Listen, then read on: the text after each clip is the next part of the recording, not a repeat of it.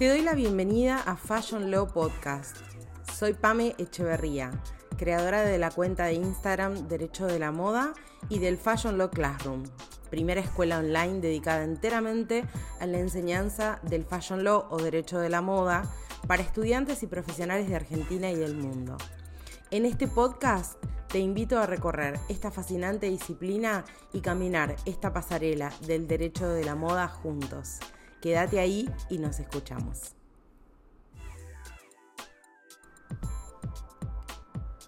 Lo prometido es deuda, dicen por ahí, y ya te conté que este mes de abril ibas a tener un bonus, ¿sí? una entrega extra, eh, en donde poder analizar algunas otras cuestiones que me parece que son fundamentales de cara a eh, estas nuevas tendencias, ¿no? Estos nuevos escenarios que la industria de la moda empieza a explorar, eh, que ya viene explorando hace un tiempo, y que en este sentido a nosotros, a nosotras como profesionales del derecho, eh, nos desafían en un montón de aspectos. Primero y principal, yo hace un tiempito atrás eh, conversando en uno de los cursos que damos a través del Fashion Law Classroom, le decía a mis alumnos, a mis alumnas, yo creo que estamos acuñando el término de fashion tech lawyer, ¿sí? O sea, esto que muchos dicen por ahí, eh, fashion lawyer, bueno, de cara a los escenarios digitales, de cara a los avances tecnológicos, de cara a estos nuevos escenarios, eh, se transforma, ¿sí? Ahora tenemos que ser fashion tech lawyer. Entonces, desde este lugar, eh, y como siempre te digo, ¿no? Eh, ser un abogado, ser una abogada especialista en derecho de la moda, nos saca de nuestra, de, nuestra zona de confort. Principalmente porque no solo tenemos que tener en cuenta eh, y tener un conocimiento profundo y acabado del de, eh, derecho, obviamente, porque en definitiva somos abogados, abogadas, pero también nos exige tener conocimientos propios de la industria y tener conocimientos propios de otras disciplinas. Seguramente me has escuchado decir por ahí que eh, conocimientos en materia de negocios, conocimientos en materia de otras ciencias sociales, como es la sociología o la psicología aplicada al consumidor en moda, son conocimientos que se valoran muchísimo a la hora de formar parte de mesas o espacios de debate, porque la realidad es que nosotros como nosotros nosotras como especialistas en derecho de la moda tenemos que ser capaces de intervenir y tener participación en algunos espacios que muchas veces eh, dividen, ¿sí? que muchas veces eh, tratan ¿sí? y nos desafían desde este otro tipo de conocimientos. Hay un aspecto que eh, siempre, desde hace mucho tiempo, lo, identifiqué como una, una, gran necesidad que tenemos los abogados, las abogadas especialistas en derecho de la moda, que es tener conocimientos y tener herramientas en materia de marketing, ¿sí? Eh, por un montón de aspectos. Primero, porque nuestros clientes, eh, en definitiva, eh, están tratando de vender sus productos, posicionar sus productos, posicionar sus servicios, su marca.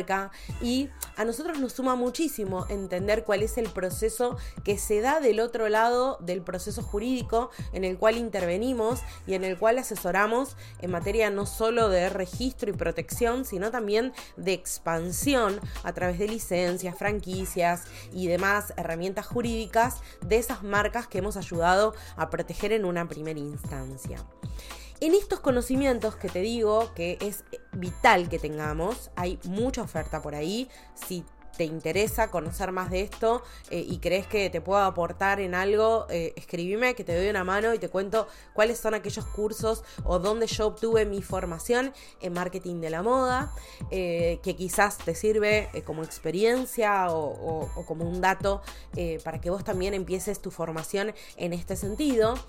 Pero fíjate vos la importancia que tiene esto de que te, que te digo, ¿no? De tener herramientas en materia de marketing que cuando el marketing empieza a explorar algunas aristas que eh, ven que desde, el punto de vista del negocio eh, tienen muy buenos resultados y empieza a trabajar en conceptos que seguramente habrás escuchado un montón por ahí, que son, bueno, estrategias de marketing sensorial, ¿sí?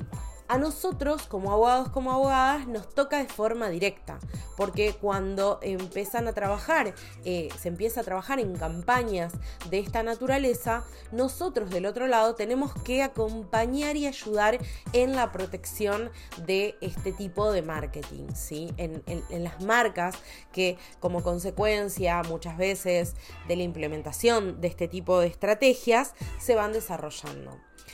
Seguramente ya sabes que en el universo marcario existen dos grandes grupos, ¿sí? Las marcas tradicionales, eh, que vas a encontrar dentro de este concepto un montón de marcas, como las denominativas, las figurativas y otras tantas. Eh, y las marcas que se conocen como las marcas no tradicionales, dentro de las cuales existen marcas que están, o sea, eh, existen tipos de protección que están vinculados de forma directa a este concepto de marketing sensorial del cual te conversaba hace unos minutos atrás. Pensemos en marcas olfativas, pensemos en marcas sonoras, pensemos en marcas de color, ¿sí? Aplicado a un lugar determinado de un producto determinado. Pensemos en marcas de relieve. Estas son las marcas que de cara a estos nuevos eh, escenarios digitales, eh, la industria empieza a mirar y empieza a desarrollar. ¿sí? Marcas olfativas, eh, como puede ser, por ejemplo, estos aromas distintivos, ¿sí? que muchas veces asociamos a una marca en particular. Marcas de color, ¿qué te puedo decir de la suela colorada de Christian Louboutin que ya no hayas leído por ahí? O sea, esto es la importancia marcas sonoras, o sea, el claro ejemplo, este rugido del león de Metro Golden Mayer nos pone, y seguramente lo estás escuchando mentalmente, sin estar escuchándolo de forma literal, pero fíjate vos este poder que tienen estas marcas eh, que, que desde el punto de vista del marketing sensorial tienen tanta importancia las marcas en estos escenarios, en los metaversos, las marcas también eh, apropiándose de nuevo de espacios como son los podcasts. Fíjate que eh, hace un tiempo esta parte, muchas marcas empiezan de nuevo a generar estos espacios de conexión sensorial. Ahora nos estamos escuchando. Entonces, fíjate vos cómo también es vital, es importantísimo que podamos desarrollar signos sonoros que sean distintivos, por ejemplo, para ser utilizados en los metaversos, para ser utilizados en los podcasts y que este carácter sonoro genere la distintividad y que nosotros, ahora ya no desde nuestro rol de abogados, de abogadas, sino de consumidores, digamos, este sonido es característico de tal o cual marca en determinados espacios. Desde este lugar de nuevo se nos presenta el desafío de ayudar a proteger a nuestros clientes de estos posibles signos que van a estar desarrollando y que después que lo terminen de desarrollar con nuestros amigos y queridos colegas del marketing, nos van a venir a buscar y van a decir, mira, estuvimos invirtiendo dinero, tiempo y un montón de desarrollo en, desarrollar, valga la redundancia, eh, estos signos queremos protegerlos, ¿sí? Ahí es donde nosotros tenemos que estar preparados, preparadas, ¿sí? Tenemos que empezar a empaparnos, si es que todavía no lo haces, en lo que tienen que ver con la protección de las marcas no tradicionales. El 24 de abril tuvimos una masterclass específicamente dedicada a este tema que todavía la vas a poder encontrar si querés revivirla. Eh, está grabada en la plataforma de Fashion Law Classroom. Te invito a que revises ese material porque hacia ahí eh, en los próximos meses vamos a empezar a ver que va a estar bien focalizada y, bien identificada la demanda jurídica de nuestros servicios y como abogados, abogadas, especialistas en derecho de la moda, queremos llegar primero y ya estar a la altura de las consultas y de los pedidos que nos hagan nuestros clientes en ese sentido. Espero que te haya gustado este bonus eh, de semana de mi cumpleaños. Eh, y bueno, nada, ahora sí nos volvemos a escuchar en mayo, en donde vamos a hablar del tema que ya te lo adelanto, primicia de este podcast, eh, vamos a estar hablando del gaming law y de su impacto en la industria de la moda. Así que nos escuchamos muy prontito de vuelta y te agradezco por haberte sumado a este bonus del podcast que tuvo el mes de abril. Te mando un abrazo y gracias por estar ahí.